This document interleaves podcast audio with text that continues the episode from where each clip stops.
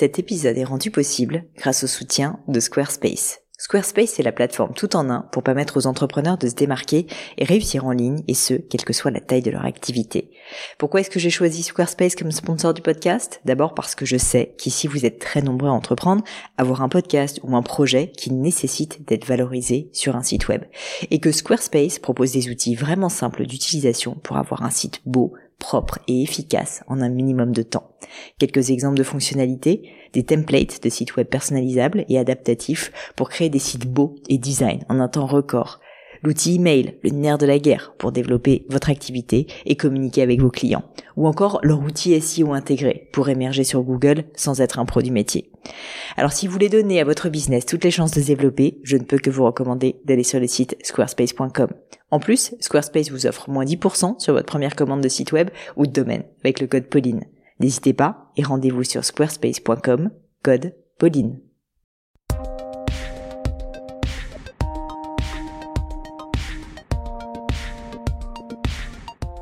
Hello à tous, ici Pauline et bienvenue sur Le Gratin. Avant de commencer et de passer à mon invité du jour, euh, aujourd'hui j'ai quelques petits détails pratiques, un peu d'intendance, donc je voulais voir avec vous trois points tout simplement. Et si ça vous gonfle, évidemment, vous pouvez déjà passer à la suite, ça ne prendra qu'à peu près une minute. Alors déjà, premier point pour ceux qui sont ici pour la première fois, bienvenue, je suis ravie de vous accueillir. Et pour vous expliquer le concept du gratin, à chaque épisode, vous allez découvrir une conversation avec une personnalité remarquable pour parler de sa réussite et essayer de décrypter avec elle les clés de son succès. J'essaie d'avoir des invités très variés et dans des domaines d'activité vraiment différents pour que chaque épisode suscite de nouvelles réflexions. Avec mes invités, on évoque leurs principes de vie, leurs trucs, leurs rituels, leur philosophie même. Et mon objectif, c'est qu'en une petite heure, vous puissiez retirer de ces mentors virtuels un maximum d'enseignements pour pouvoir ensuite les appliquer à vos propres projets. Le deuxième point que je voulais aborder, c'est que de plus en plus de personnes, auditeurs ou marques d'ailleurs, me demandent si je souhaite faire de la pub sur le podcast. Certains, me demandent même pourquoi j'en fais pas aujourd'hui. Et la réponse est la suivante, c'est qu'à ce stade, ce n'est pas ma priorité. J'ai un autre métier, j'ai cofondé la marque de joaillerie Gemio pour ceux qui ne le savent pas encore et je m'y consacre à fond. Donc si un jour je décidais de faire de la pub avec le podcast, là serait vraiment uniquement parce que j'aurais envie de mettre en avant un produit ou une marque que j'aime, qui m'ont été utiles et que envie bah voilà, de vous partager tout simplement.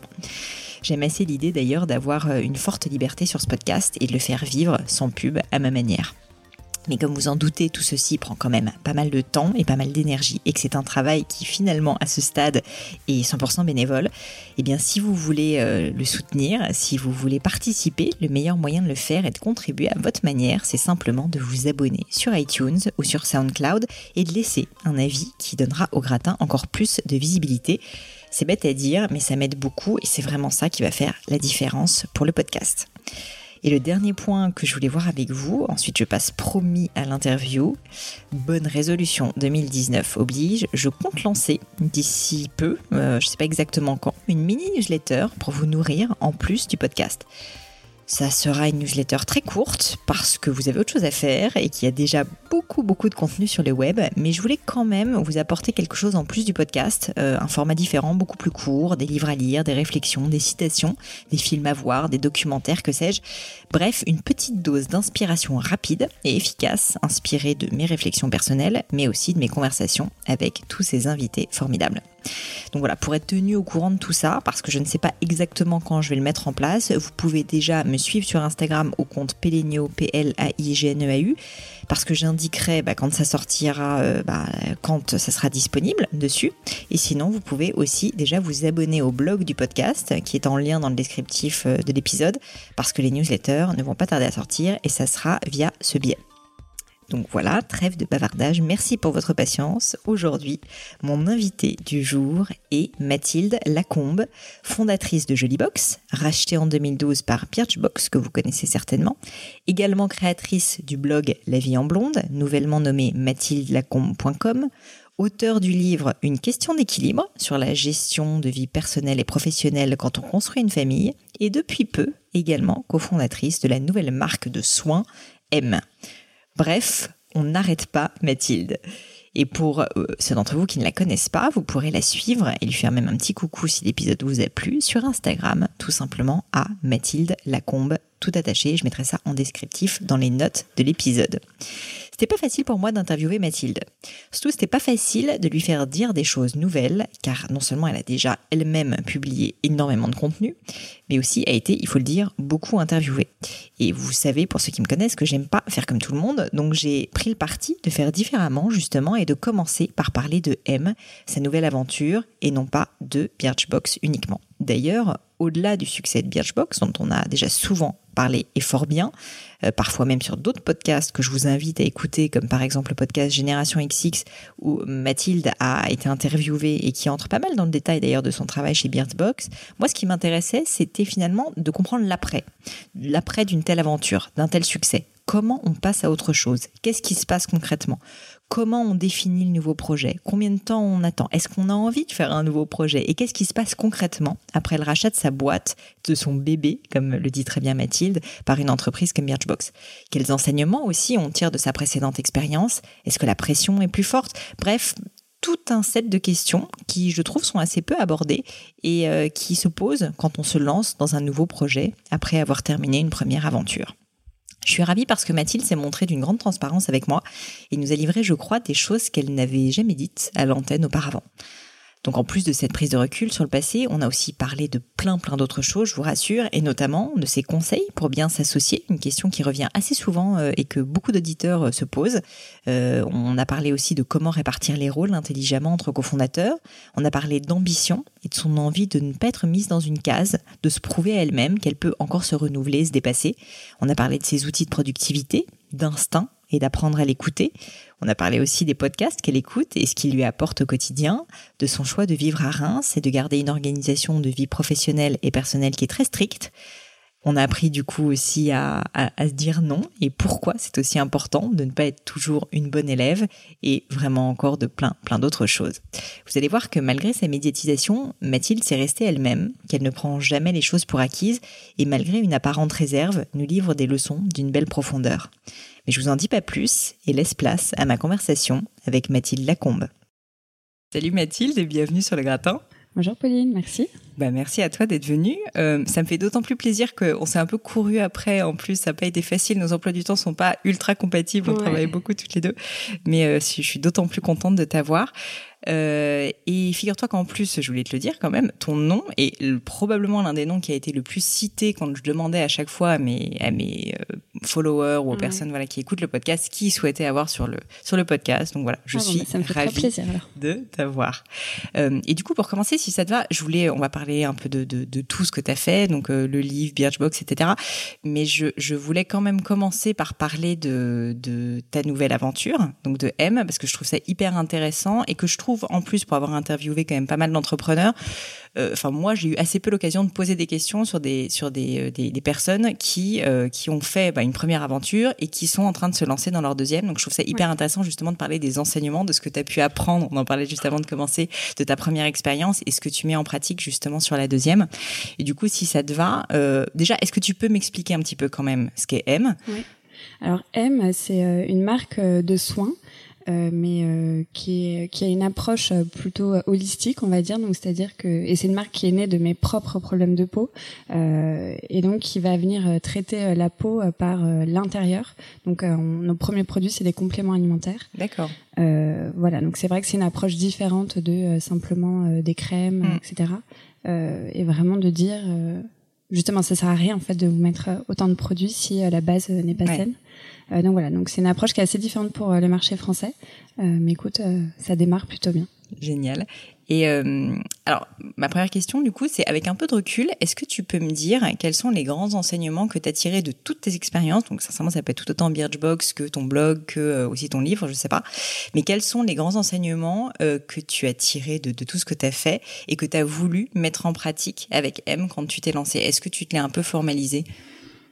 Alors, euh, tu vois, c'est intéressant. Je suis pas sûre de me l'être euh, vraiment euh, formalisé, mais dès que je prends un tout petit peu de recul, que je regarde effectivement ce que j'ai fait, je pense que ce qui caractérise voilà tout, tout ce que j'ai pu faire ça c'est beaucoup l'instinct mm. et finalement faire les choses comme j'en ai envie et mm. aussi au moment où j'en ai envie euh, et finalement, moi, j'ai beaucoup de mal à faire semblant. Et donc, euh, euh, c'est pareil, que ce soit avec des gens ou avec une activité. En fait, quand je ne trouve pas de plaisir, mmh. quand j'ai plus envie, j'ai vraiment du mal en fait à me à me forcer, etc. Et donc donc voilà, donc j'ai besoin en fait de de faire des choses qui me qui me plaisent en fait. Ça marche. Et est-ce que est-ce que tu tu te rappelles, j'imagine, tu te rappelles du lancement de Birchbox, mhm. euh, qui a été donc ton autre grande aventure.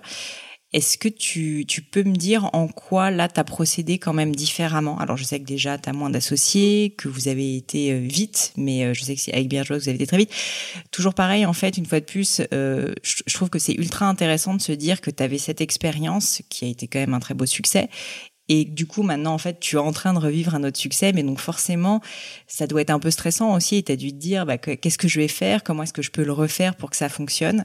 Euh, Et donc, euh, voilà, est-ce que tu as fait des choses au contraire à l'identique parce que tu sais que ça a très bien marché? Ou est-ce que, euh, est-ce qu'au contraire, il y a des choses où tu t'es dit, tiens, ça, je vais faire un petit peu différemment? Ouais. Alors je pense que c'est intéressant parce que tu parles de succès et pour moi le succès faut vraiment aussi le le qualifier et mm. euh, un succès euh, de l'extérieur, enfin quelque chose qu'on voit et finalement le succès personnel, la façon dont on le ressent, mm, mm. c'est aussi quelque chose de différent. Euh, ce qui est très différent par rapport à, au tout début de Jolly Box, euh, c'est euh, qu'effectivement on avait 22 euh, ans, pas d'enfants, pas de pas de, de prêt immobilier, pas de stress particulier, donc on est allé très vite, on était plus nombreux, donc voilà j'ai envie de dire il y avait un peu la innocence de, de la jeunesse, tu vois. L'inconscience. voilà, non, mais c'est ça, tu, l'inconscience, un petit peu, tu te poses pas trop de questions. J'avoue que M, ça a été un process de réflexion euh, beaucoup plus long. Ça fait, euh, voilà, j'ai réfléchi pendant deux ans vraiment mm. avant de, voilà, de voir ce qu'on voit aujourd'hui, de le lancer, euh, parce que maintenant j'ai des enfants, j'ai acheté une maison. Enfin, c'est des trucs très concrets du quotidien mm. qui sont au final très stressants parce qu'on se dit, j'ai Là, pour le coup, j'ai pas le droit de me louper euh, parce que euh, j'ai euh, une famille qui compte sur moi, notamment. autant souvent on m'a dit mais t'as pas peur de pas rencontrer le même succès qu'avec Joybox. Ça c'était pas du tout une crainte parce que pour le coup comme ce que je te disais juste avant, je crois que je fais les choses vraiment pour moi et pour me faire plaisir. je savais que j'étais arrivée à la fin de quelque chose et je savais que M ça me ça me correspond pleinement mm. aujourd'hui. Euh, et que donc notamment même si le, le succès n'était pas euh, euh, au rendez-vous tout de suite de la même façon, ça me dérangeait pas non plus. Ouais, je comprends. Et, euh, et du coup, en fait, concrètement, euh, bah justement, avec cette pression d'avoir quand même trois enfants, euh, d'être marié, d'avoir cette cette maison, comme tu dis, donc tu as mis deux ans quand même à te décider.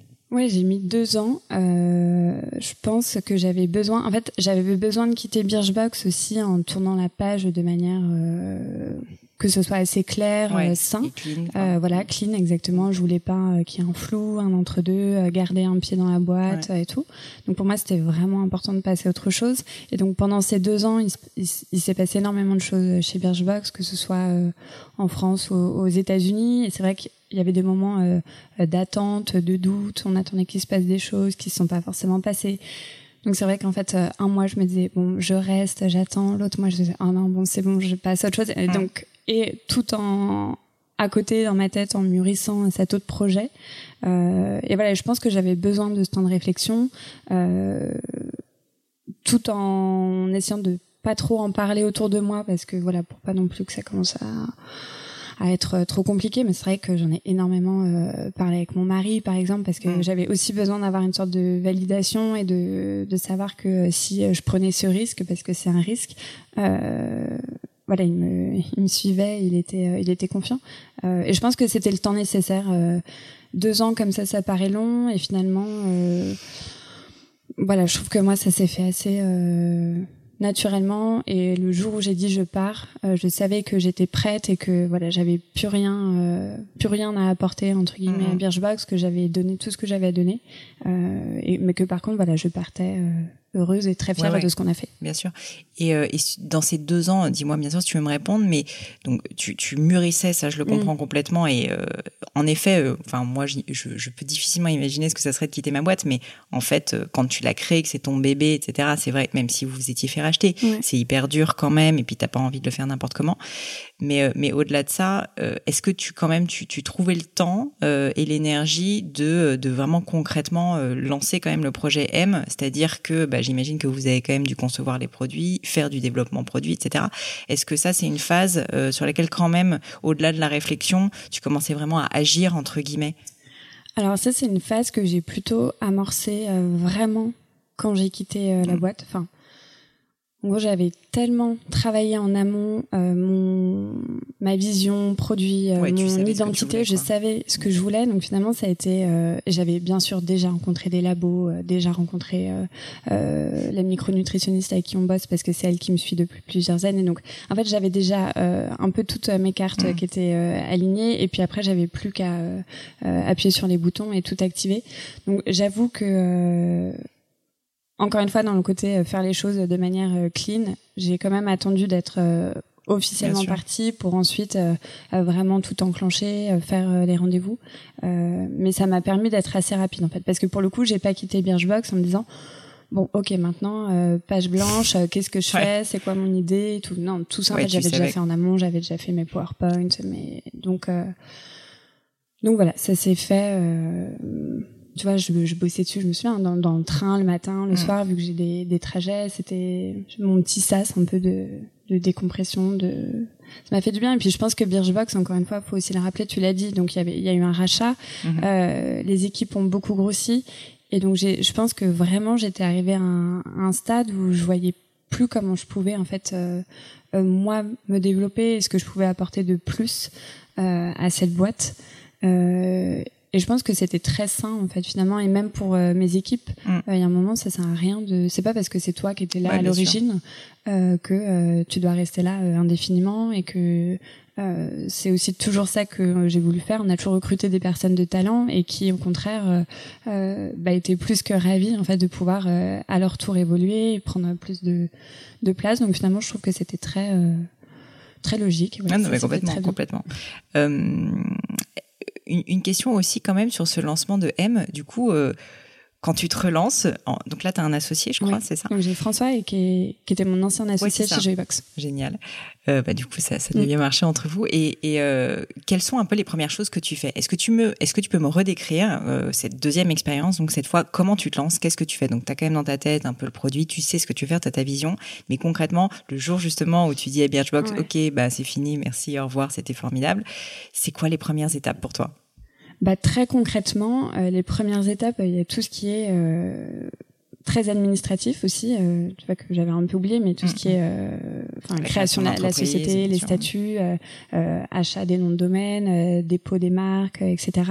donc voilà. Tout ça, tu disais, c'est dur ou c'est excitant? Parce que du coup j'essaye de me projeter aussi. Non, moi j'étais très excitée en fait. C'est vrai. Parce que je pense que j'étais, je mourais d'envie en fait de retrouver euh, cette sensation qu'on avait eu huit ans avant de parce qu'il y a quand même une excitation dingue en fait de dire c'est génial je relance quelque chose euh, il y a certains stress mais qui en fait je trouve est, est un bon stress en fait. Mmh, donc ouais, de recréer des petits miracles oui, et puis de tout enfin tout même à partir sans savoir ce qui t'attend mais c'est juste voilà tu vraiment une impression tu vois de j'avais l'impression de me sentir légère en fait mmh. et de bah, de, de me retrouver un peu. Euh, donc ça m'a vraiment fait du bien euh, donc voilà, donc euh, toutes euh, ces démarches administratives et puis après très concrètement, euh, j'ai un peu euh, redémarré à zéro. Les, les labos, j'ai hmm. tout bêtement fait une liste Google. j'en ai appelé plein, j'en ai rencontré plein. Et après, ce que je te disais, je fonctionne énormément au feeling, donc j'ai fait en fonction de ceux qui comprenaient le mieux ce que j'avais envie de hmm. faire. Enfin voilà, donc au final c'était très simple. Après là, je pense où j'ai eu la chance et je me suis rendu compte, c'est que euh, des personnes que j'ai contactées sur LinkedIn ou euh, euh, par mail comme ça avec le formulaire contact, je, je, sais que mon nom a fait que forcément les gens allaient taper sur Google, ils voyaient ce que j'avais avant, ce que j'avais fait avant, et donc je, je suis pas dupe, je sais que voilà quand je leur dis je voudrais créer une marque, ils se disent pas c'est qui cette petite qui sort de nulle part. Donc je sais que ça a pu faire accélérer des choses mais il y avait vraiment euh, cette super euh, sensation de, de tout euh, redécouvrir, redémarrer à zéro. Et puis surtout, comme tu le disais, on n'est que deux sur M. Euh, et ça, c'était une vraie volonté pour moi de d'avoir une petite équipe. J'allais te demander, ouais, parce que c'est vrai que Birchbox, un peu de notoriété publique, si je puis dire, euh, vous étiez, je crois, cinq, associés, ce qui est quand même beaucoup. Mm. Euh, après, vous étiez super complémentaires et, et voilà, mais mais du coup là, vous êtes que deux. Ouais, c'était un vrai Et donc tu dis c'est un choix. Ouais. Et, et, pourquoi ça, si je puis me permettre? Parce que parce que ça a super bien marché. on était très complémentaires, mais voilà, c'est quand même être cinq personnes sur un projet, c'est forcément faire aussi des concessions. C'est mm. au bout d'un moment, quand la boîte grandit, c'est adopter une vision commune qui est pas forcément la tienne. et là, je sais que j'avais envie de quelque chose de plus petit. et de, de mieux maîtriser les choses parce que une des choses que j'ai un peu regretté. Tout à l'heure, tu me posais un peu euh, mm-hmm. la question de, de ce que j'ai appris. Ou euh, pour le coup, ce que j'ai euh, regretté, c'est d'avoir peut-être été un peu mise dans une case. En fait, quand tu es cinq associés, forcément, bah tu te tu te dispatches Puis les. T'étais la seule fille, t'étais la seule qui s'y connaissait dans la beauté. Mais sauf que tu te dispatches les voilà les comment dire les, les fonctions. Mm. et par exemple, au bout d'un moment bah, moi, comme effectivement j'étais plus euh, l'image, euh, la communauté, euh, le la com, etc. Par contre, tout ce qui était chiffres, business plan, en fait, je mettais pas tellement le nez dedans. mais en fait, plus plus la boîte grandit, plus ça devient très frustrant. Et alors je sais, j'ai toujours dit, c'est pas du tout, je suis pas du tout scientifique ni mathématique, j'aime pas ça. Mais là pour M, pour moi, c'était hyper important. Euh, de euh, me mettre dedans, de comprendre, de passer euh, deux heures avec le comptable qui m'explique telle ligne de business plan et je m'en fiche. En fait, je pose et repose des questions parce que pour le coup, je veux pas reproduire cette erreur de lâcher quelque chose sous prétexte que c'est pas mon domaine d'expertise. Je pense que c'est nous les femmes, on a plus tendance à justement à manquer de confiance en nous. Moi, clairement, à 22 ans, c'était un manque de confiance en moi, de me dire bon bah j'ose pas. Ans, tu te rends bah, voilà. Mais ce qui fait que voilà, avec le recul, euh, le fait d'être que deux fait que bah forcément tu es obligé de faire des choses que euh, que tu ne maîtrises pas, mais j'apprécie, tu vois. je rapprends des euh, choses. C'est comme ça que tu apprends des choses. Parce que c'est vrai qu'au bout d'un moment, en plus, bah, dans le domaine, en l'occurrence de Birchbox et de la com et de la communauté, comme tu dis, je dis pas que tu plus rien à apprendre, mais tu as quand même, je pense, tu maîtrises assez bien le sujet. Donc, faut aussi maintenant que tu ailles chercher ailleurs autre chose dans l'entrepreneuriat, quoi. Ça marche, bah, c'est génial. Euh, je, j'en profite pour te parler euh, justement un peu de ton associé. Il me semble que ton associé, c'est lui qui aussi était en charge plus de la partie graphique, identité visuelle. Donc en plus, par rapport à ce que tu me dis, je rebondis dessus. Vous n'avez pas du tout tous les deux des profils entre guillemets euh, business, matheux, euh, etc. Et vous avez un peu choisi une répartition des rôles ou comment ça s'est passé Alors du coup, avec François, on s'est posé la question de est-ce qu'effectivement on a des profils tous les deux très créa donc voilà, pas du tout euh, maths ou finance. Donc on s'est posé la question de est-ce qu'on a besoin d'une troisième personne euh, Et on a rencontré des personnes et tout. Et en fait, on a eu ce, ce sentiment de euh, se dire en fait, ce projet, on le, c'est notre bébé. Euh, on sait ce qu'on a envie de faire. Et avec l'expérience qu'on a, on sait qu'on est capable en mm. fait de surtout pour on est dans les cosmétiques on est dans de l'émotion on est dans euh, on sait en fait qu'on a les capacités euh, pour euh, faire ce dont on a envie de faire. Donc voilà, on a pris le parti de pas euh, voilà de pas avoir un profil financier qui, nous rejoigne et, et voilà et je, pense qu'avec François la, façon dont on travaille on se connaît super bien et c'est ça qui est génial c'est que tout est très fluide et même si on bosse à distance même voilà, on, on, bosse hyper rapidement, on se connaît par cœur, on sait euh, euh, les points forts de l'autre, euh, les points faibles, etc.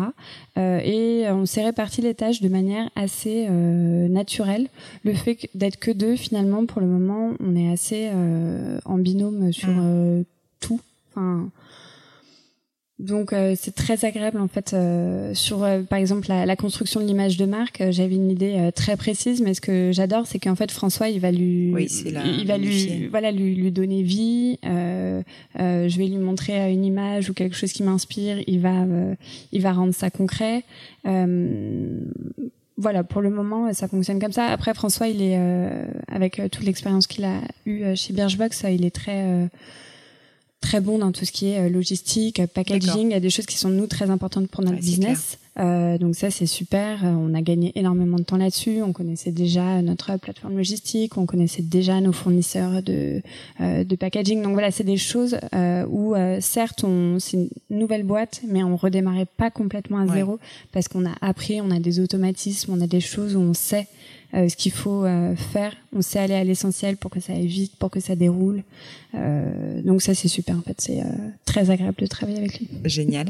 Et justement, je continue un peu parce que sur ce sujet, parce que j'ai beaucoup, beaucoup de personnes qui nous écoutent, qui sont des apprentis entrepreneurs ou mm. entrepreneurs, pas que, mais quand même, j'en ai pas mal. Est-ce que tu aurais toi, un conseil à donner euh, là de, de, de, par rapport à tout ce que tu as vécu, notamment donc avec Birchbox et là maintenant avec le relancement de M euh, C'est difficile comme question, hein, je sais, mais, euh, mais un conseil à donner parce que par exemple tu vois une erreur assez fréquemment chez des jeunes qui se lancent ou que toi-même tu as fait cette erreur. donc bah, peut-être par exemple sur les associés, ça peut être sur le fait de prendre plus son temps peut-être aussi. Alors, un conseil, c'est toujours dur parce que euh, tu dis quelque chose qui a marché pour toi euh, ne marchera peut-être pas forcément pour quelqu'un. Souvent, ce que je dis, c'est de, alors ça peut paraître très bateau, mais c'est vraiment de bien s'entourer parce que je sais que souvent, moi, je rencontre souvent des, jeunes entrepreneurs et que euh, parfois il y en a qui sont tout seuls et c'est vrai que c'est euh, très, ça peut être très angoissant. On a l'impression de se jeter dans une sorte de précipice. On ne sait pas ce qui nous attend. Euh, J'avoue que le fait d'être avec euh, quelqu'un, ça change quand même les choses, le quotidien. après, voilà, s'entourer, euh, mais euh, ça veut pas forcément dire avoir besoin de cinq associés. Ça veut s'entourer, ça veut euh, et c'est un peu nous, ce qu'on a choisi de faire avec François. Ça veut pas forcément dire euh, embaucher tout de suite beaucoup de mm. personnes. nous, par exemple, notre parti pris, ça a été plutôt on travaille avec beaucoup de freelance. c'est d'aller chercher des talents où euh, voilà, on sait que c'est des personnes qui sont très bonnes dans ce qu'elles font, mais c'est pas pour euh, autant qu'on a besoin de les intégrer euh, plein temps dans l'équipe. Donc oui, il y a ce côté à la fois, je trouve, quand on se lance dans l'entrepreneuriat, d'être capable de prendre son temps, de réfléchir son idée. Et en même temps, il y a un moment, en fait, il faut y aller. Mm. donc, ça sert à rien de faire 25 000 PowerPoints. il y a un moment, il faut agir, en fait. Mm. et ça aide justement d'avoir des, personnes à côté qui peuvent euh, aider à, ce que les choses euh, se fassent euh, bien sûr. plus rapidement. Et toi, en plus, maintenant, comme, comme tu t'as lancé M avec, comme on le disait précédemment, trois enfants et mm. bah, en plus tu habites à Reims, donc tu fais des allers-retours très fréquemment à Paris, etc. C'est quand même assez différent comme situation de l'époque où tu as lancé Jolie Box à l'époque, où c'était, bah, tu avais 22 ans, tu pas marié, tu pas d'enfants, tu pas de contraintes, entre guillemets. En plus, tu avais un job au L, donc mine de rien, tu étais quand même un peu sécure. Mm. Euh, j'imagine que tout ce que tu me décris là, le fait de prendre plus son temps, de choisir son associé, de bah voilà, de faire les choses avec un peu plus d'intention aussi, mm. c'est certainement lié peut-être aussi à ta, ta, vie personnelle qui a beaucoup changé. Et ça a été, euh, c'est toujours intéressant pour moi en fait les processus de décision euh, et un peu bah, les réflexions qu'on se fait pour aider les personnes qui nous écoutent.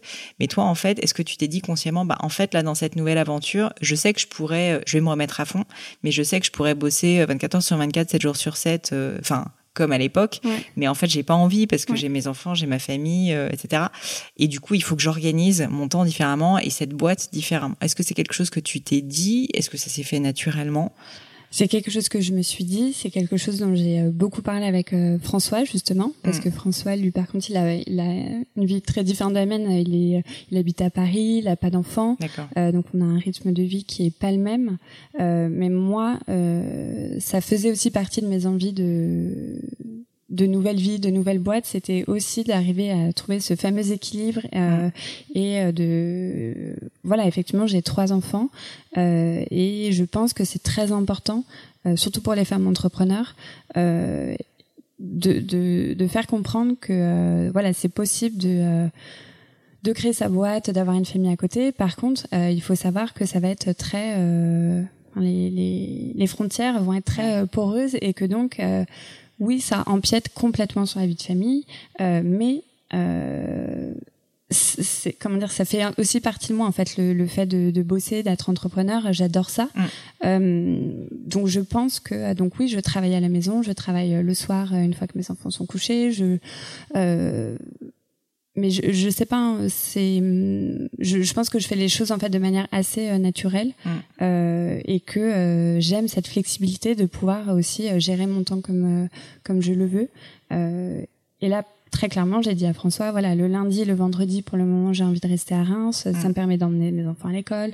c'est des choses très basiques du quotidien, mais que j'arrivais plus à faire quand j'étais chez ouais. Et en fait, il y a un moment, c'est plus tenable quand, euh, voilà, il y a, oui, ok, on veut tous euh, bosser, je suis prête à bosser à fond et j'adore ça, mais il y a un moment, il faut juste trouver euh, quelque chose, voilà, on n'a qu'une vie.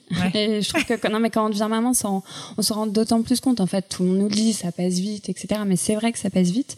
Et donc, je trouve que, voilà, moi, j'avais vraiment cette envie de trouver quelque chose qui euh, me voilà me, me, me redonne l'envie de, de, de, travailler comme une dingue mais euh, à ma façon. Oui, bien sûr. Et, et euh, une autre question à ce sujet par rapport à l'équilibre, je sais qu'en plus c'est un sujet qui te tient à cœur, tu as quand même écrit un livre dessus. Euh, T'en as parlé, je pense, à ton mari avant de te lancer. Tu disais qu'en plus tu as testé entre guillemets un peu le projet avec lui, mais aussi est-ce qu'au niveau de l'organisation le fait de se relancer dans une, aventure, lui, je peux me mettre à sa place. Je me mm. dis, ça a pu peut-être aussi lui faire peur parce qu'il s'est dit, euh, déjà, elle bossait beaucoup quand elle était chez Birchbox, mais alors là, si elle se relance, ça va être l'enfer. Euh, Est-ce que vous avez eu une conversation et, euh, mm. et qu'est-ce que vous êtes dit, quoi, concrètement? Oui, ça faisait partie moi de mes angoisses. Euh, je crois que la première angoisse était euh, très euh, concrètement financière. Mm. C'était de. Alors on a la chance en France d'avoir le chômage, donc ça c'est quand même une grande chance pour mm. les entrepreneurs quand on peut l'avoir. Voilà, on se dit j'ai au moins deux ans pour oui, toi, tu avais fait une rupture conventionnelle. Du oui, exactement. Euh, j'ai eu la chance de pouvoir faire une rupture conventionnelle et donc ça, c'est vraiment un, une vraie sécurité. C'est clair. Mais c'est vrai que c'était concrètement ma première peur euh, parce que c'est moi qui fais vivre le, la famille et tout. Donc voilà, je me disais, j'ai pas le droit de me louper là-dessus. Et après, il y avait cette peur effectivement de me dire, on avait enfin trouvé notre équilibre. Mm. Enfin, enfin voilà je sais que c'est éphémère mais voilà on, on, avait une sorte de, de, routine qui, qui roulait bien et là je savais que c'était euh, tout euh, chambouler remettre en question et en même temps euh, c'est là où mon mari il a été super il disait certes on a un équilibre on a une super euh, vie mais en même temps j'étais pas très heureuse tu vois donc euh, et je trouve que c'est dommage en fait à 30 ans de, de se dire bon bah tout roule bien, donc en fait on, on va garder on va, on va garder ça. Et je me disais bah non, en fait je vais m'encrouter, euh, euh, c'est c'est pas possible. Et donc c'est là où ça a été chouette parce qu'il m'a aussi beaucoup euh, euh, rassuré, je pense, en me disant euh, on trouvera toujours un, on trouvera toujours une solution. enfin voilà, lance-toi et puis on verra de toute façon. Donc ça, je pense que tu vois, ça m'a, ça m'a, ça m'a boosté parce que c'est sûr que oui, l'équilibre là, il est un peu euh, un peu chamboulé et en même temps voilà le fait d'être euh, que avec François me permet aussi finalement d'être très flexible et de mmh. voilà pour le moment ça roule bien Génial. Bon, écoute, si ça te dérange pas, j'aimerais bien euh, enchaîner un peu et parler de ton enfance. Mhm. Je connais pas tellement les détails, donc je vais te poser quelques petites questions. Euh, et si ça te va, est-ce que tu peux me parler un petit peu de ta vie avant euh, la vie en blonde, avant euh, Jolie Box, avant M? Euh, Comment était la petite Mathilde Lacombe? Où est-ce que tu es née? Déjà étais, Je suis née à Aubervilliers. D'accord, Aubervilliers. région parisienne, ce qui fait que moi j'ai grandi Paris, région parisienne. Je suis partie vivre à Reims au collège. D'accord. Euh, parce que mon père a monté son agence d'architecture euh, là-bas. Euh, et quel enfant j'étais euh, Alors bon, ça va être beaucoup des souvenirs de, ce que tes parents te disent et de. Et c'est marrant parce que je pense là, en étant devenue maman et j'ai une fille notamment, et je sais que ma mère me dit beaucoup que ma fille euh, me ressemble quand tu étais petite. Au-delà du physique, vraiment en termes de caractère. Euh, et c'est vrai que je, trouve beaucoup de points de ressemblance avec ma fille. Hein. Euh, j'étais une petite fille assez euh, pas autoritaire, mais assez euh, déterminée plutôt. donc, tu aurais des exemples? Qu'est-ce que ça signifie? C'était, ça peut être des, avec des choses d'enfants. Alors déjà, je suis l'aînée, donc je pense que peut-être je suis l'aînée de quatre enfants.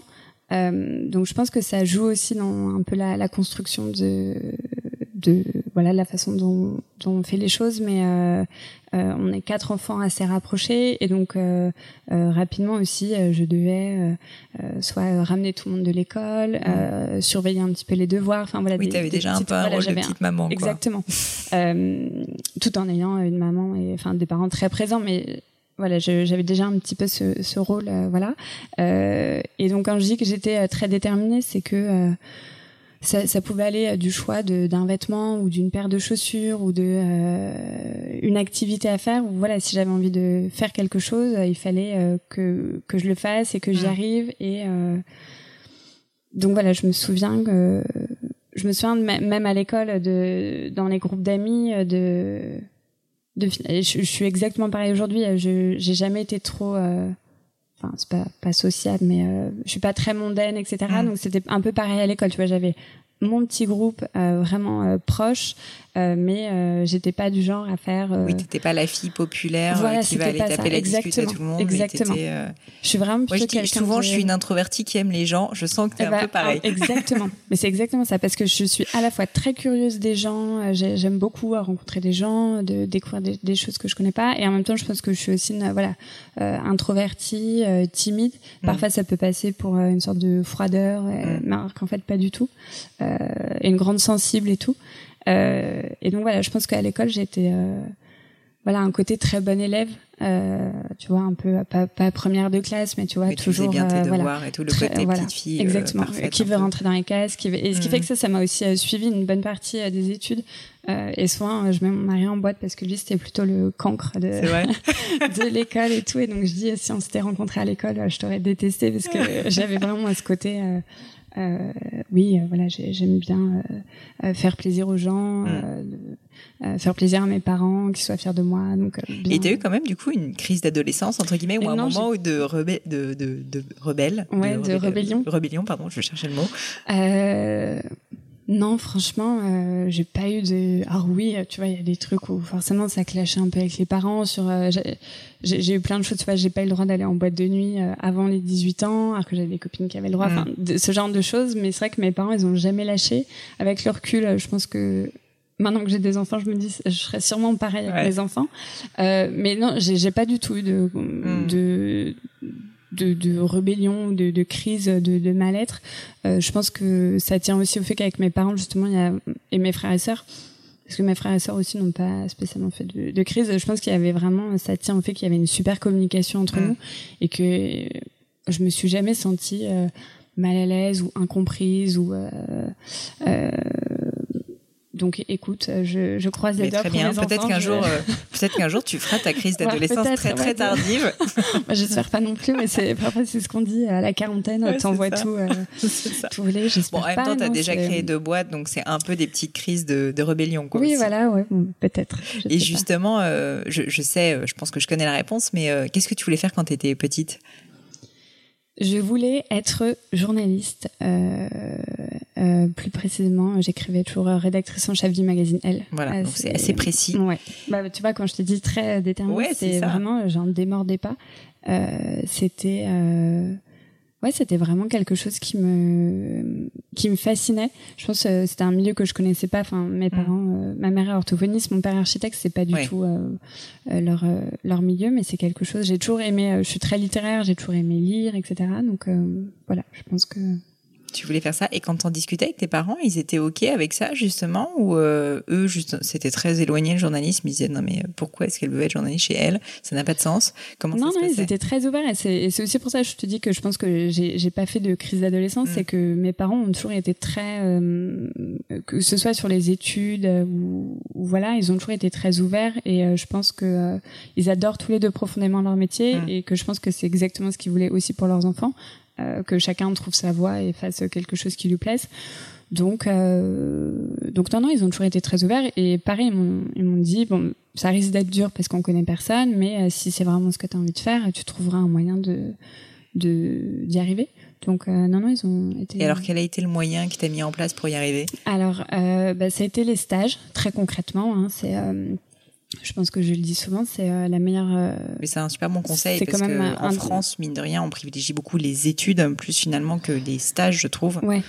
Bah c'est vrai que, en tout cas, pour, je, je me suis toujours dit et, et, mes parents étaient un peu d'accord, mais pour le, le, genre de métier que j'avais envie de faire, mm. euh, je, je, trouve qu'il y a, il y a pas meilleur euh, moyen d'apprendre que de, en le faisant. Tu vois, c'est, c'est pas sur les bancs de l'école que, que tu vas apprendre, apprendre ça. Donc ça veut pas dire qu'il fallait pas faire d'études, hein, mais c'était je savais juste que les stages c'était aussi un, moyen concret de voir euh, au quotidien à quoi ça ressemble. Parce qu'entre l'image que tu te bah fais d'un métier et la réalité euh, il y a parfois il y, a un, y a un gap. Euh, donc voilà donc très concrètement j'ai commencé par des stages bah, euh, forcément pas du tout au L hein, j'ai commencé à, à l'Union donc qui est le magazine de Reims enfin de la région la Marne. Et donc c'était plutôt du fait divers. Ils m'ont donné une petite Clio et, et ah après je, ouais, non, mais je me baladais euh, à la campagne pour l'ouverture du club de danse country. tu vois, c'était vraiment, j'allais faire une interview pour l'inauguration d'un nouveau cimetière. Enfin, tu vois, des trucs, mais rien à voir. Mais alors déjà, moi, ça m'a un peu euh, formée parce que je te disais tout à l'heure, je suis plutôt de nature introvertie et timide. Mm. Donc là, euh, on te donne tes clés, ta voiture et va voir un tel. Euh, et donc, tu arrives avec ton petit euh, micro, tu dois enregistrer les gens. Tu vois, déjà, ça m'a un peu poussé à voilà à m'exprimer etc et puis finalement j'ai beaucoup aimé tu vois ça a duré deux mois je me suis dit bon c'est pas ce que j'ai envie de faire mais euh, c'était euh, une je préfère la mode plutôt que l'ouverture du cimetière de c'était euh, bon voilà. C'était je me suis dit je, je, me vois pas faire ça toute ma vie mais en tout cas c'était une super expérience. Et, et voilà. Et puis après petit à petit j'ai après j'ai fait encore d'autres stages. Et et un jour il y a eu une annonce pour un stage au magazine Elle et voilà. Et là ça a été là comment t'as fait Comment t'as fait pour euh, rentrer du coup? Parce que j'imagine que tout le monde devait vouloir rentrer dans ce stage. Oui, et ce stage très précisément, et surtout c'est très rare que le L poste des. En général, il n'y a pas d'annonce de stage en fait pour le magazine L, c'est c'est surtout du réseau en fait de bouche exactement. Euh, et là, il y a eu cette annonce qui était euh, très précisément pour le service du prix d'électrice. Euh, donc, il y a un prix euh, qui est remis par l'électrice du L à des auteurs euh, chaque année. D'accord. et qui est le plus petit service du L. C'est vraiment géré par une femme. Elle est c'est un micro bureau, donc il y a elle et en face sa stagiaire. et donc à l'époque j'étais en, en, prépa et et elle me l'a dit. Enfin, je lui ai demandé à l'entretien qu'est-ce qui a fait la, la, différence, pourquoi moi, parce que je me doutais qu'il y avait une. Et elle, et elle m'a dit que c'était ma lettre de motivation. Euh, et, après l'entretien, je pense qu'on avait bien accroché, mais ma lettre de motivation lui avait euh, euh, été sortie du lot parce que pour le coup, j'avais pas du tout fait une lettre de motivation standard. je me suis dit, comme je suis littéraire, j'aime bien écrire et je postule un, un stage mmh. plutôt littéraire. voilà, donc j'avais écrit une lettre de motivation qui était plutôt longue et qui était plutôt tournée sous la forme pas d'une petite nouvelle, mais voilà. Ah c'était. Tu t'étais donné du mal. Voilà, je m'étais donné du mal, mais mm. vraiment, en fait, je me suis dit, il faut que juste que je le prouve. Euh, oui, ça, ça, compte parce que je trouve qu'aujourd'hui, tu vois, quand tu reçois euh, sans CV, sans lettre de motivation, tu vois que c'est du copier-coller. Mm. Bon, bah, franchement, euh, parfois ils oublient de changer le nom de l'entreprise. Bah, non, mais c'est ça. Donc, écoute, en tout cas, je sais. Euh, voilà. Bon, après, c'était il y a, c'était il y a un moment, tu vois, c'était il y a. Ouais a 10-12 ans, mais. Euh, ah non, mais je, euh, petit message aux personnes qui nous écoutent, qui euh, cherchent des stages, euh, ça, ça, compte vraiment et ça marche vraiment en fait quand on se donne du mal. Et donc tu rentres au L et là l'histoire qu'on connaît, mais quand même assez magique. Est-ce que tu peux nous le raconter du début de Birchbox, enfin de Jollybox à l'époque, et de donc tu as ton job de rêve quand même parce que tu es stagiaire et en plus après donc tu deviens pigiste si je comprends bien. Donc euh, tu as, un boulot quoi chez elle, ce qui était un peu le pas, pas encore euh, rédac chef mais quand même pas mal. C'était en tout cas d'avoir déjà un pied au L, c'était euh, un rêve absolu. et ce qui fait que aussi en parallèle, c'est à peu près à cette période où j'ai commencé à bloguer. Donc voilà les, les premiers blogs beauté notamment. C'était en quelle année ça? Euh, la vie en blonde euh, parce qu'en fait moi j'ai commencé à bloguer très tôt. Avant j'avais un blog euh, qui était un blog de cuisine mm. et qui s'est transformé en blog beauté mais donc c'était j'ai commencé à bloguer en 2007 2008 ouais donc c'est très tôt c'est clair. Ouais c'était vraiment franchement au tout, début, des blogs. Il y avait très très peu je me souviens il y avait Didi il y avait Punky Bee. Enfin, voilà, c'était euh, les blogueuses que euh, Balibule que j'adorais. mais voilà, il y en avait très très peu, donc aussi t'émergeais beaucoup plus facilement. Mm. et donc effectivement, voilà, le L, j'ai fait plusieurs stages dans plusieurs services. ensuite, mon dernier stage m'a proposé un poste de pigiste, donc là, voilà, c'était la joie. Euh, et et voilà et j'avais mon blog à côté et c'est via l'intermédiaire du blog que j'ai eu l'idée de Jolly Box euh, parce que euh, forcément avec mon blog je suivais plein d'autres blogueuses américaines, euh, anglaises et c'est en voyant une euh, youtubeuse américaine parler de Birchbox euh, que je me suis dit il y a quelque chose à faire, c'est c'est génial comme idée. donc voilà, c'est très clairement né comme ça de plutôt d'un d'une envie de consommatrice hmm. où je me suis dit c'est génial j'ai envie d'avoir ça je voudrais le même service en France euh, de prendre contact avec Birchbox pour me rendre compte qu'ils enverraient pas, euh, ils n'avaient pas prévu de faire du shipping euh, en Europe pour mm. le moment. et et de finalement me dire bah, je suis peut-être la mieux placée pour le faire parce que j'ai déjà une petite communauté mm. les marques il y a 12 ans étaient très en demande de de, de tout ça, de, de, nouvelles façons de communiquer, d'être présente sur les blogs, etc. Donc voilà, c'était un, un, mais c'est vrai que c'est intéressant ce que tu dis parce qu'il y a beaucoup d'entrepreneurs quand ils se lancent qui ont une idée. Mais je trouve que ce qui est particulièrement intéressant dans ton cas, c'est que non seulement tu avais l'idée, mais tu avais réfléchi à tes euh, avantages comparatifs, quoi, compétitifs, on va dire. Et ce qui est en fait assez rare, mais ce qui aussi a fait, je pense, quand même beaucoup le succès de Jollybox au départ. Parce que c'est vrai que si bah, vous n'aviez pas eu votre communauté, euh, enfin, on le sait, il y a quand même beaucoup de boîtes qui se sont lancées assez euh, rapprochées dans le temps à ce moment-là. Et vous, moi, je me rappelle parce qu'on a lancé Gémio à peu près en même temps, en 2011, vous avez été très très rapide, mais vraiment c'était impressionnant. Je me rappelle, euh, voilà, c'était euh, le cas d'école, quoi. C'était Jolie Box, vraiment l'explosion. Et je pense que c'est quand même beaucoup lié aussi à ta communauté qui était déjà existante. Ça, cette notion de rapidité, c'était quelque chose que vous avez réfléchi et que vous aviez envie de mettre en place? Et, pourquoi? Je pense, oui, c'était clairement voulu euh, parce que je pense qu'une fois qu'on avait repéré Birchbox et qu'on voyait aussi le voilà le l'essor de Birchbox aux US qui a aussi été assez rapide, euh, on s'est dit forcément on n'est pas les seuls à les avoir vus. Euh, et forcément comme le concept est nouveau, c'est toujours plus impactant quand t'es le, le premier.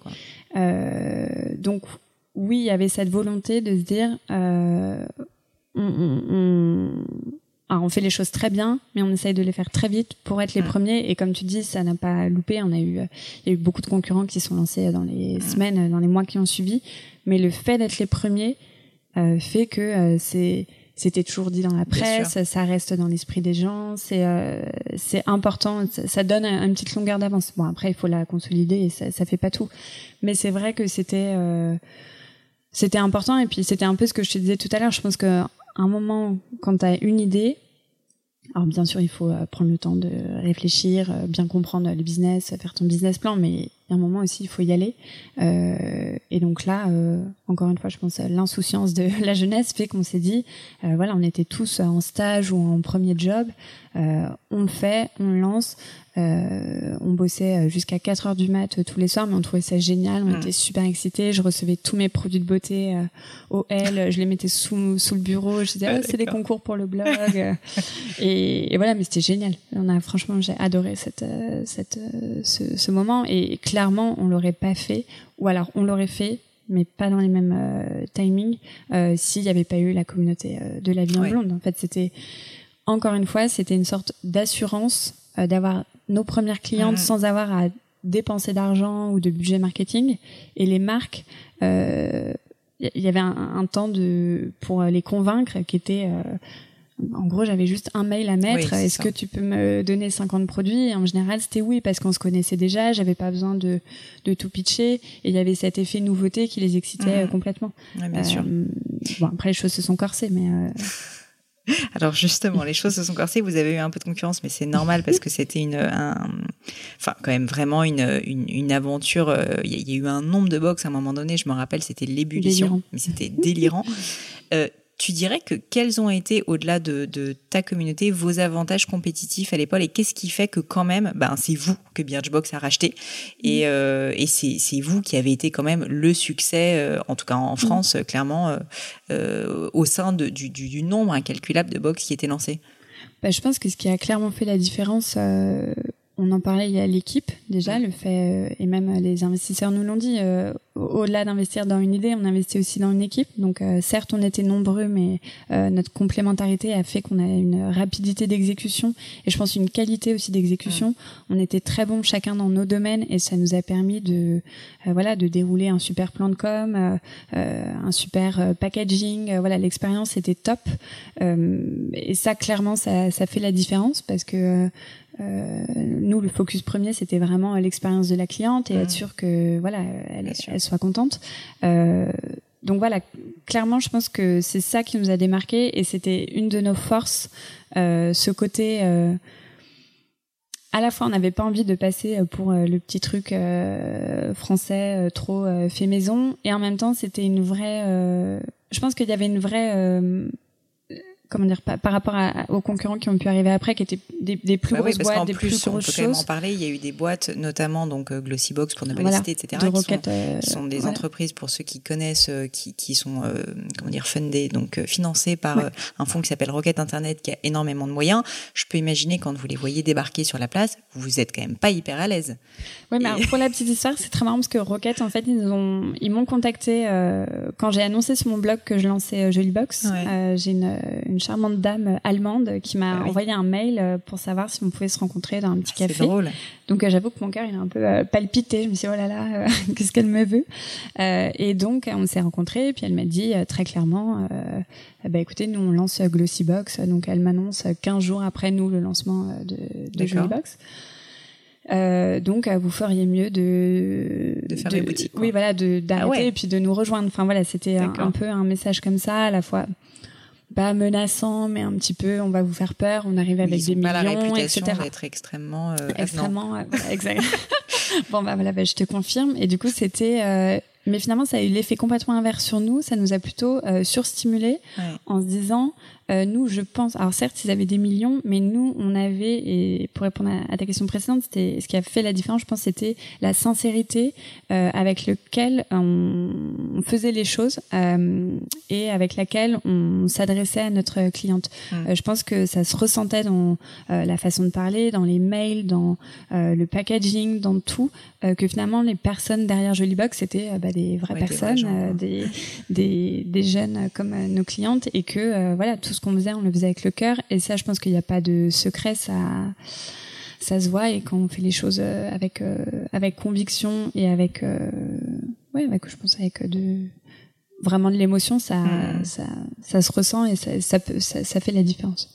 On parlait tout à l'heure un peu de l'association et du coup que c'était aussi une de vos forces, donc d'être cinq associés. Je me posais quand même une question, c'est est-ce que euh, ça, ça fait un peu peur peut-être, euh, notamment à des fonds, quand vous êtes ouais. arrivé, que vous étiez cinq, mmh. parce que c'est quand même assez peu commun. Et on peut se dire, euh, ben, bon, concrètement, ils, ils, se sont répartis le capital. Si jamais ils sont pas tous d'accord, comment ça va se passer Est-ce que ça, c'est quelque chose qui a été pour toi, enfin, avec la réflexion et le recul, maintenant, je comprends que donc tu, tu l'as fait différemment dans le cadre de M. Euh, sans parler de regrets, parce qu'en tout cas, vu ouais. le succès de Birchbox et de Jollybox, euh, je pense qu'il n'y a pas de regrets à avoir.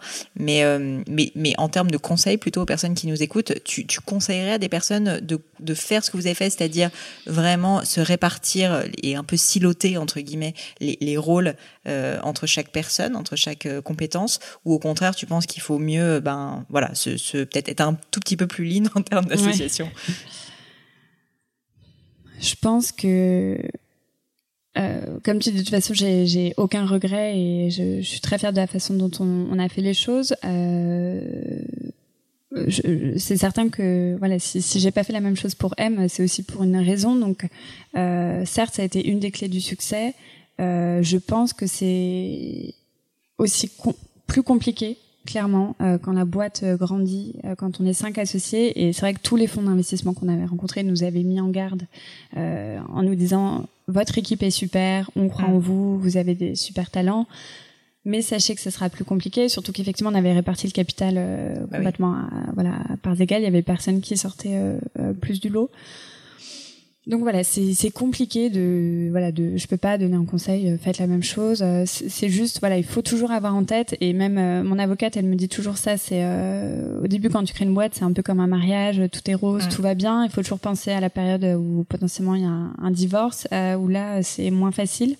donc voilà je pense que c'est c'est important d'avoir euh, tout ça en tête. Euh, c'est jamais euh, plaisant de parler des, des choses négatives hein, quand, quand tu es dans une période d'euphorie, que tout va bien et que euh, tu envie de, que tu t'entends super bien, que tu as envie de bien faire les choses. Euh, voilà, y a, il se peut qu'avec euh, le succès ou justement ou quand il y a des moments plus compliqués dans une boîte, quand tu es nombreux, ça peut être plus dur voilà, j'ai pas de leçons à donner ou de, de conseils particuliers. Je pense juste que voilà, prendre la mesure de, ouais, non, de tout ça.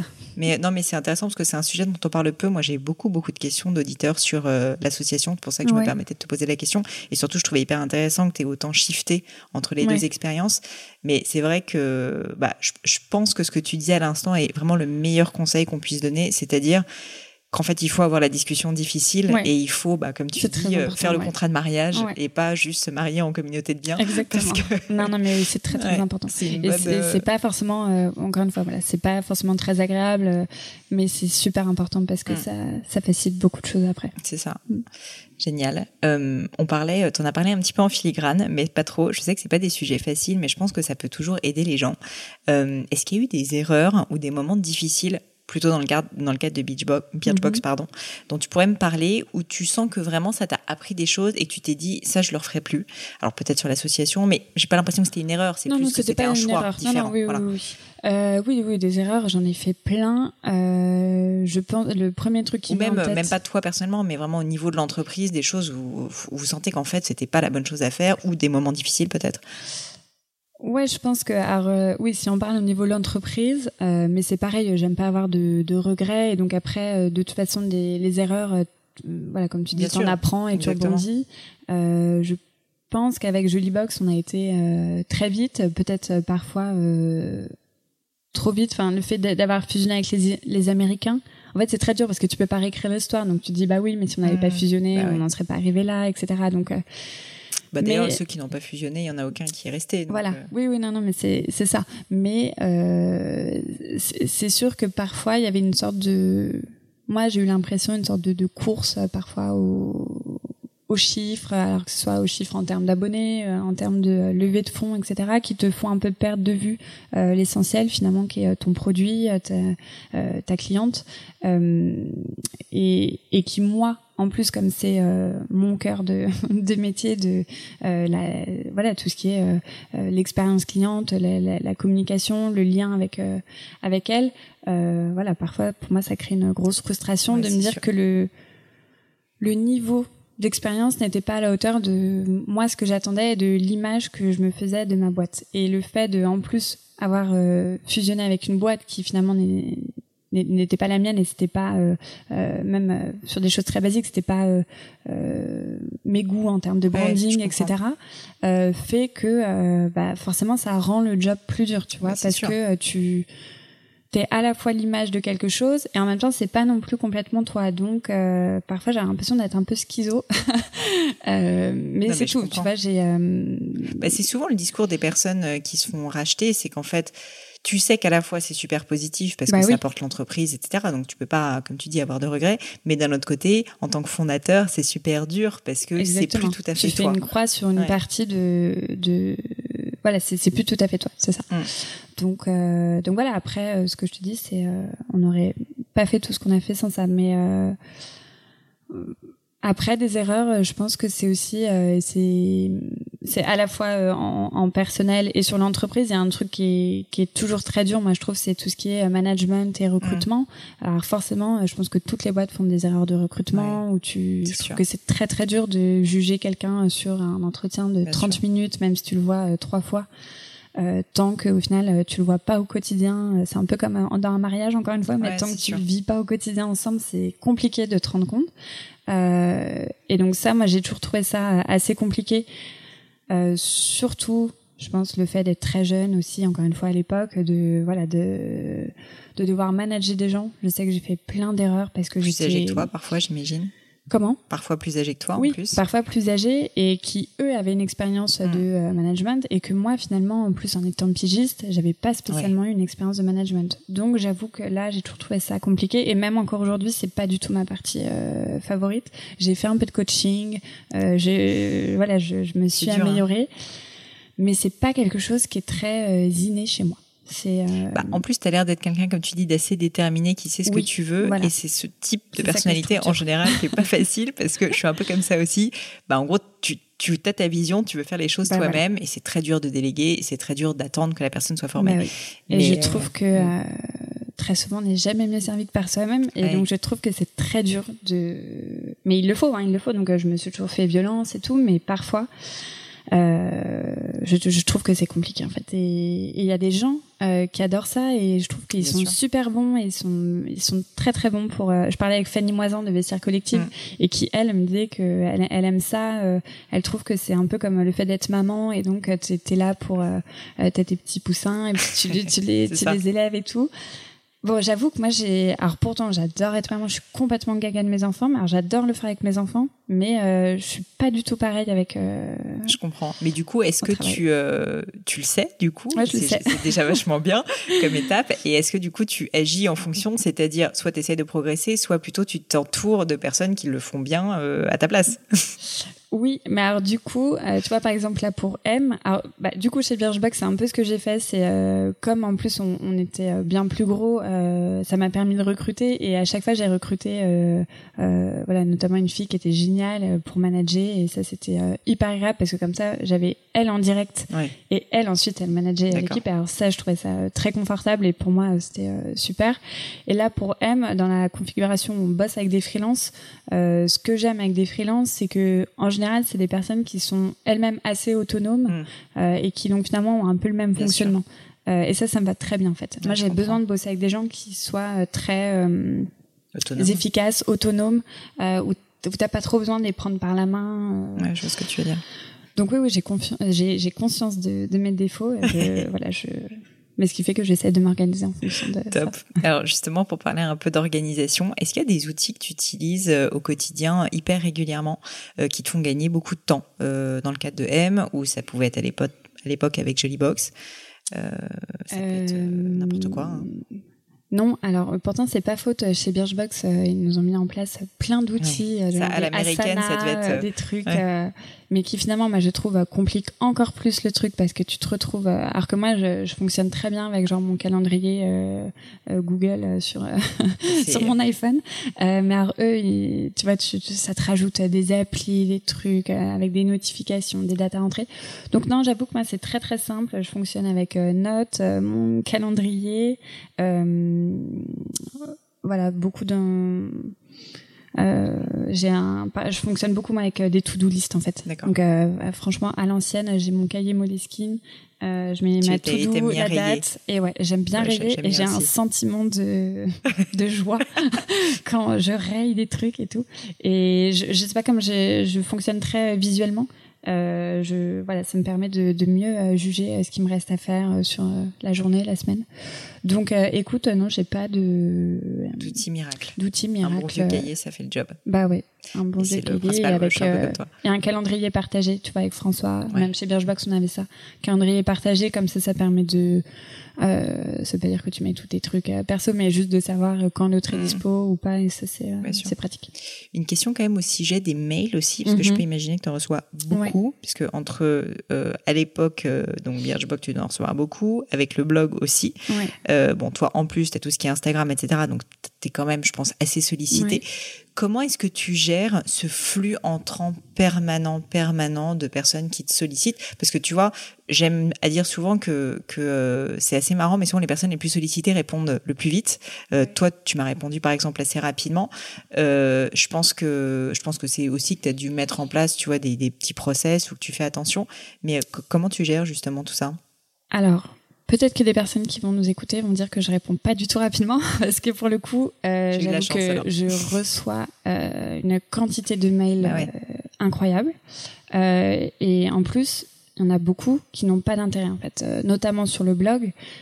C'est voilà, je, je suis contactée pour des trucs qui n'ont aucun rapport aucun avec rapport. ce que je fais. Mmh. Euh, donc, j'avoue que quand j'ouvre ma boîte mail le matin, en fait, je scanne, euh, tu vois, visuellement, je repère euh, les noms et il y en a beaucoup qui partent à la poubelle. Pas, en fait, je, je prends même pas le temps de répondre.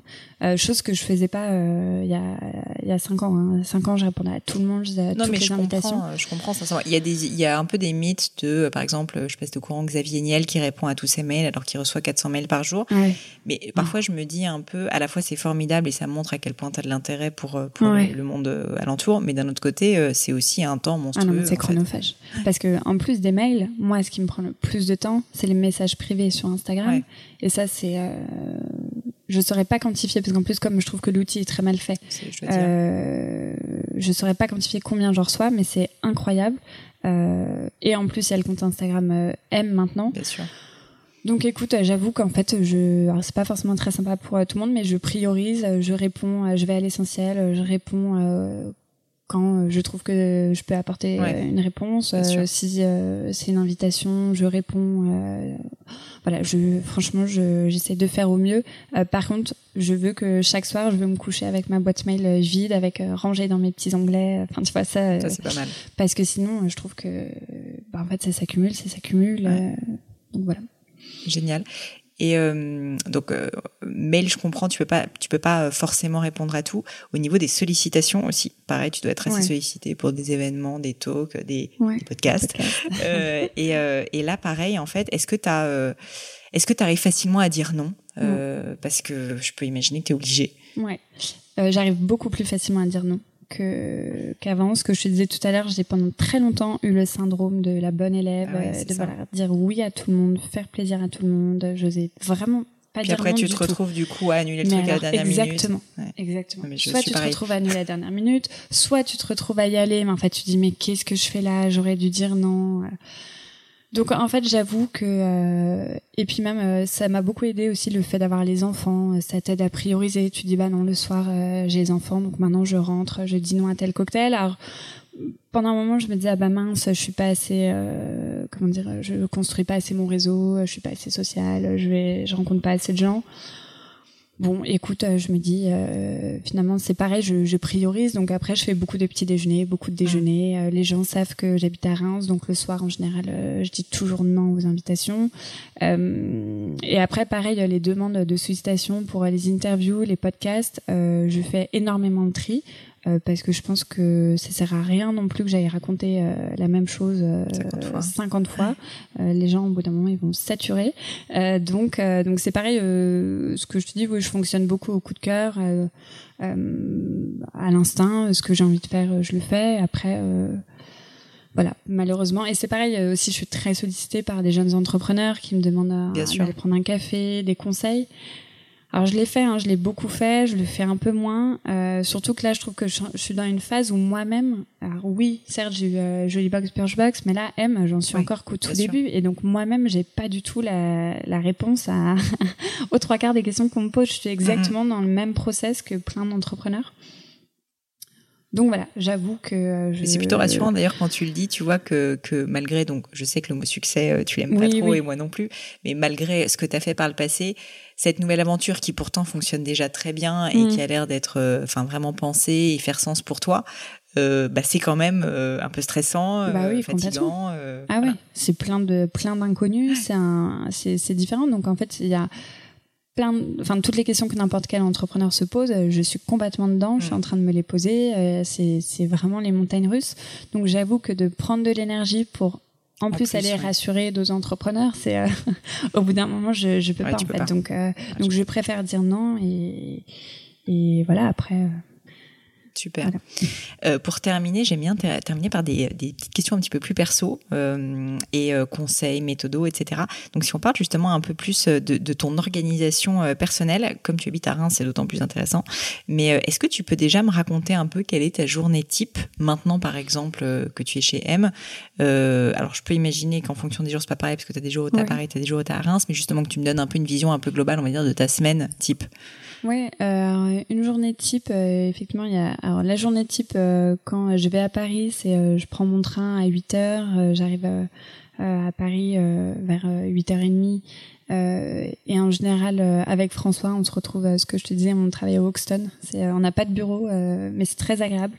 Donc voilà, on, on bosse à la fois tous les deux, on fait pas mal de rendez-vous, les rendez-vous de très très simple avec euh, un comptable, la plateforme logistique. Euh, euh, voilà, on rencontre d'autres entrepreneurs. Voilà, c'est ce que j'aime bien en fait, c'est que aucune, oui voilà, nos freelances. Les, les, journées à la fois se ressemblent parce que finalement il y a un rythme et surtout le fait moi de prendre le train ça me ça me rythme aussi ma journée.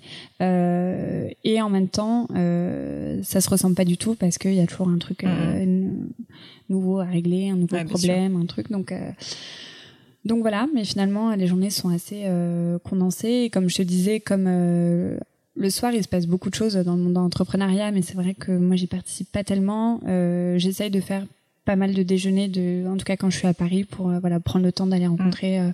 euh, bah, d'autres femmes entrepreneurs. On se suit depuis longtemps sur Instagram, mais on s'est jamais rencontrés. Mm. ce genre de choses, je trouve que c'est toujours agréable. Et encore une fois, faut pas oublier que même euh, parfois les gens ont l'impression que je sais tout, que je connais tout, que j'ai tout vu, mais en fait non, pas du tout. Euh, c'est donc euh, moi aussi ça me rassure de parler avec d'autres entrepreneurs, de de voir qu'ils ont un peu les mêmes galères, les mêmes doutes.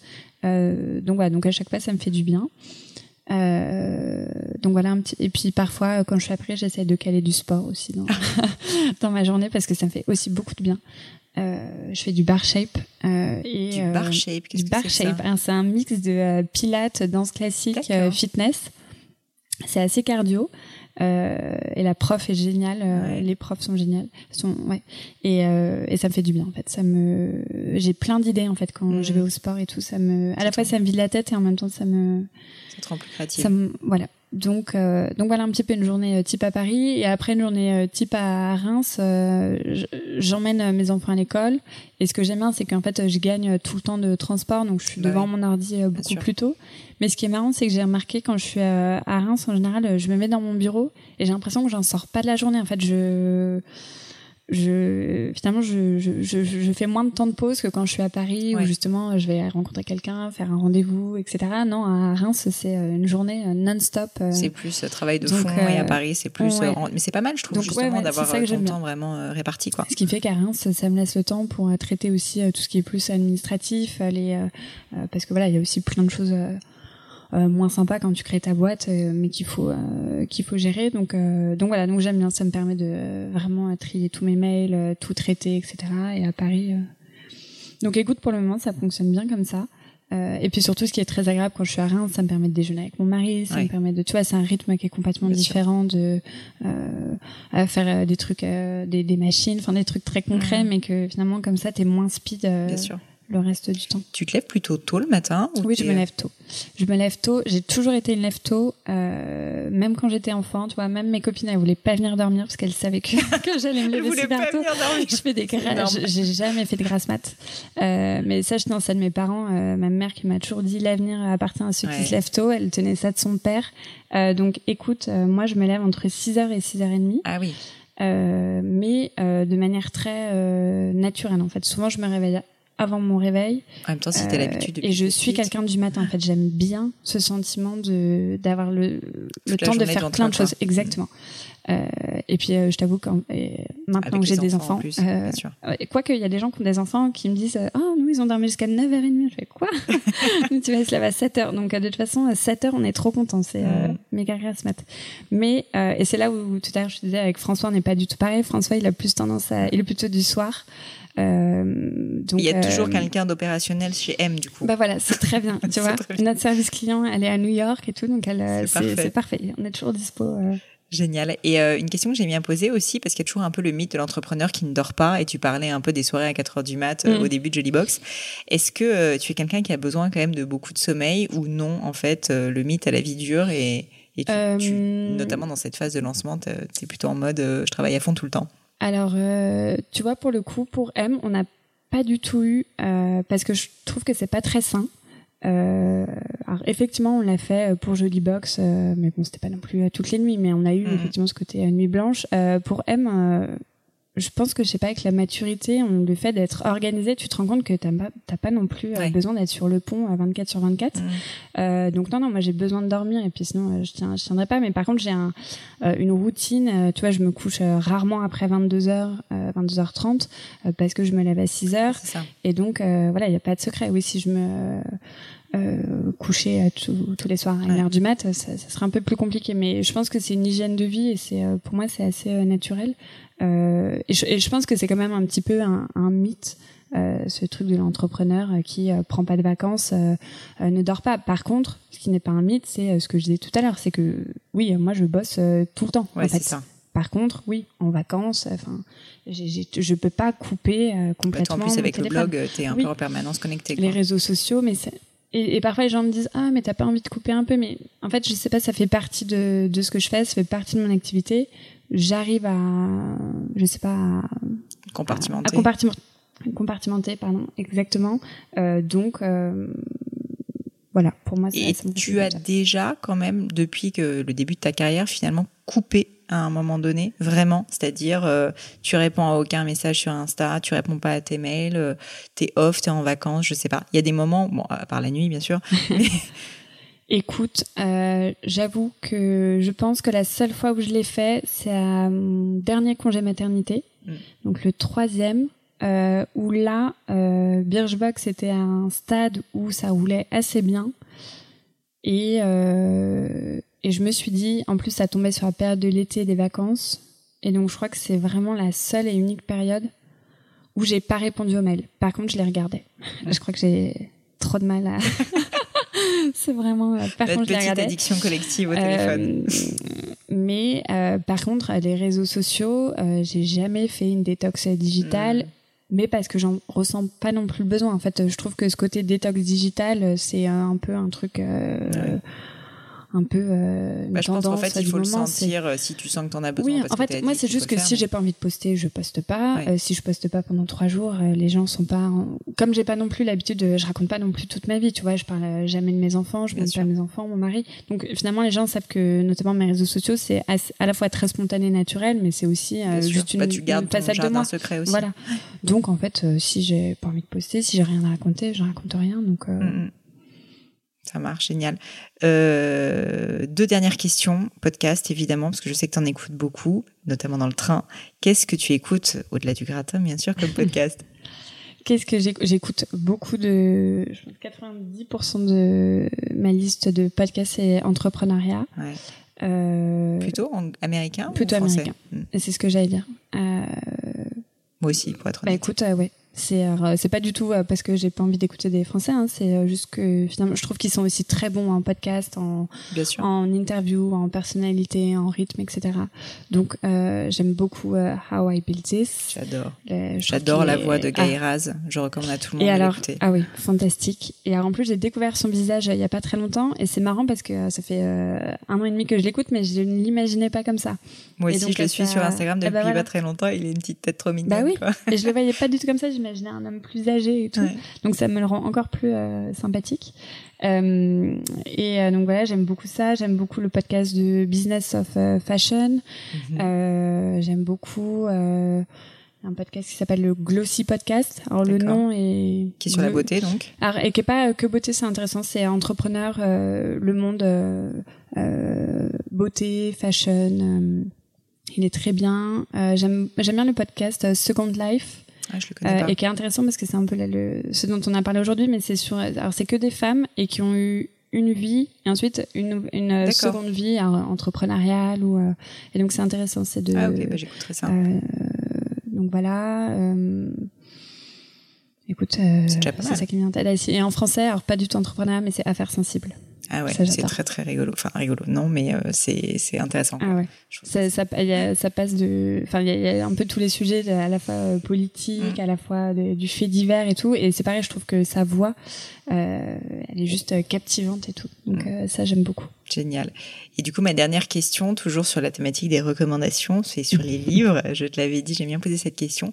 Est-ce qu'il y a pour toi des livres qui ont, euh, j'ai pas changé ta vie, mais qui vraiment euh, t'ont marqué, euh, que tu as envie de partager, qui sont des livres, que ça soit littéraire, toi qui es un peu littéraire, enfin même assez littéraire.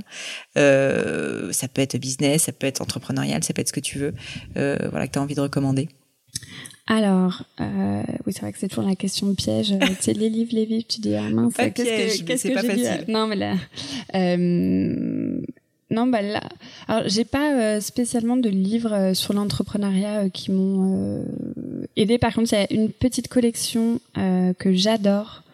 que j'achète sur Amazon et donc le nom va m'échapper. C'est des petits livres très courts euh, et en fait, c'est en anglais et c'est sur des thématiques sur. Euh, euh, il faudra que je te retrouve le nom et peut-être tu pourras le mettre dans la, la barre d'infos. c'est je crois que c'est des how to et en fait c'est sur comment construire une image de marque comment ah, c'est intéressant ça. et c'est hyper intéressant. C'est vraiment très facile à lire. Je crois que j'en ai avoir au moins 10 et ils sont top Génial, que je te retrouve concis, euh, droit au oui, voilà.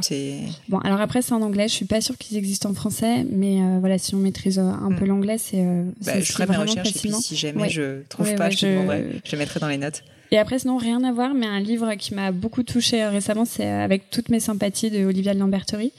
parce que, alors c'est une journaliste du L, et en fait, c'est justement une journaliste bah, qui travaillait au service littéraire du L et qui donc s'est occupée de moi à mon tout premier stage au L. Donc c'est vrai que j'avais toujours eu euh, m'a toujours impressionné. Et là, de lire, c'est une histoire très personnelle. Euh, elle a perdu son frère il y a, il y a trois ans et c'est un très beau livre. C'est son premier livre et euh, il se lit très facilement. Et franchement, ça m'a ça m'a touché en fait de découvrir ça un autre. De, ça parle de quoi exactement bah, Ça parle en fait du, justement du suicide de son frère euh, qui a complètement chamboulé toute sa vie. Euh, et c'est vrai qu'en fait c'est une facette d'elle que je ne soupçonnais pas. Olivia Lamberto, c'est une femme voilà moi qui m'a toujours beaucoup impressionnée. Ah. Elle, une très belle femme, un peu euh, bourgeoise, etc. Et là, en fait, en lisant ça, je me suis dit, ah, je l'imaginais, j'imaginais pas du tout ça, en fait, de, mm. de sa vie. Et donc, c'est vrai que, euh, bah voilà, ça je trouvais que c'était une chouette lecture. Génial. Bah, je le mettrai dans les notes aussi du podcast. Merci beaucoup, Mathilde. Et du coup, pour terminer, est-ce que tu as quelque chose à rajouter, un truc qu'on n'aurait pas évoqué, que tu as envie de partager avec nos auditeurs? T'es pas obligé bah non, écoute, euh, ça me fait toujours très plaisir et je pense que je pense que juste le mot de la fin, c'est que euh, on parle beaucoup d'entrepreneuriat, mais juste aussi de rappeler que l'entrepreneuriat, l'entrepreneuriat, c'est pas forcément une fin en soi et c'est pas forcément fait pour tout le monde et que vous n'avez pas raté votre vie si vous ah ne bah, lancez pas votre boîte. Et je pense que c'est important de le rappeler parce que. Il y a un peu, on peut le dire, une petite mode en ce moment Exactement. et pour des personnes comme toi et moi où on s'est lancé à l'époque où c'était pas cool. Bah oui, non, mais c'est ça. En tout cas, beaucoup moins cool. Euh, on le voit avec du recul, mais c'est vrai qu'aujourd'hui, euh, si t'es pas entrepreneur sur LinkedIn, t'as un peu raté ta vie. Et bah, Mais donc, je pense que c'est important de le rappeler, de juste dire qu'on peut être très heureux. Non, il faut voilà, un, un, boulot euh, plus classique, traditionnel et voilà. Merci beaucoup Mathilde. Merci euh, dernière, dernière, ah, dernière question, excuse-moi. Où est-ce qu'on peut te trouver? Évidemment, c'est facile, mais où est-ce qu'on peut te trouver pour les personnes qui cherchent à te contacter, même si on a compris que tu ne pouvais pas répondre à tout le monde sur le monde bah, merveilleux du web Sur, euh, sur Instagram, c'est tout simplement Mathilde Lacombe. Ça euh, marche. Et puis sur ton blog quand même, accessoirement. Et bien sûr, je mettrai aussi en barre d'infos M, bien sûr. Merci beaucoup Mathilde. Merci Pauline. Au revoir. Hello à nouveau. Et quelques dernières petites choses avant de vous quitter. Comme d'habitude, si vous cherchez les notes de l'épisode, avec toutes les références, que ce soit les outils, les livres cités, c'est simple, allez directement sur le descriptif du podcast sur l'appli de votre choix. Aussi, si vous souhaitez me contacter pour me poser des questions, me proposer de nouveaux invités peut-être, ou juste me faire un feedback, n'hésitez pas. Euh, j'adore ça, les feedbacks. Donc foncez directement sur Twitter ou Instagram sous le pseudo Pelenio, P-L-A-I-G-N-E-A-U. J'essaye de répondre quand on me parle, donc n'hésitez pas.